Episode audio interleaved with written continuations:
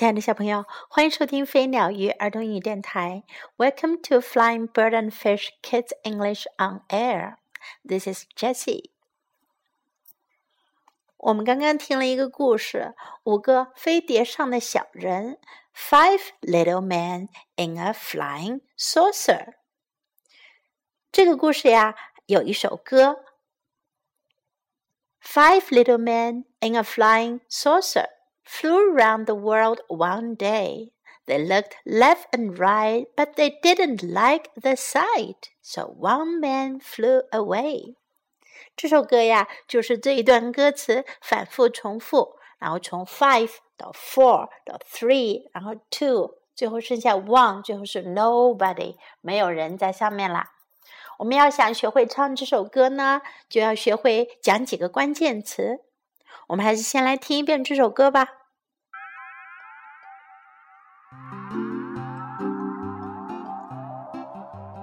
Five little men in a flying saucer flew round the world one day. They looked left and right, but they didn't like the sight, so one man flew away.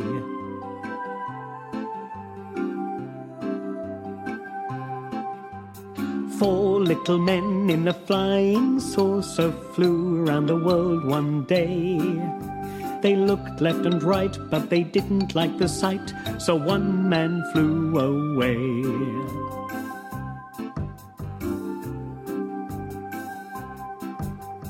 Three little men in a flying saucer flew round the world one day.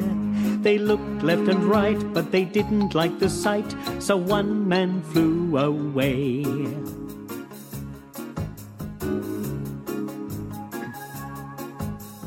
Two little men in a flying saucer flew round the world one day. They looked left and right, but they didn't like the sight, so one man flew away.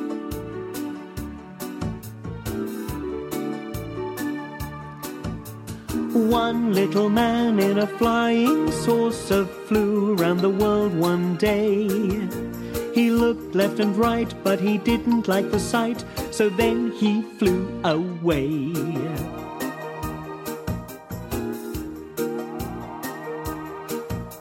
No little men in a flying saucer flew round the world one day.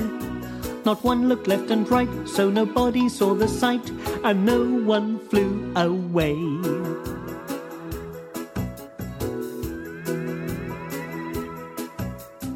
Five little men in a flying saucer came back to the world one day. They looked left and right and they really liked the sight, so they decided to stay.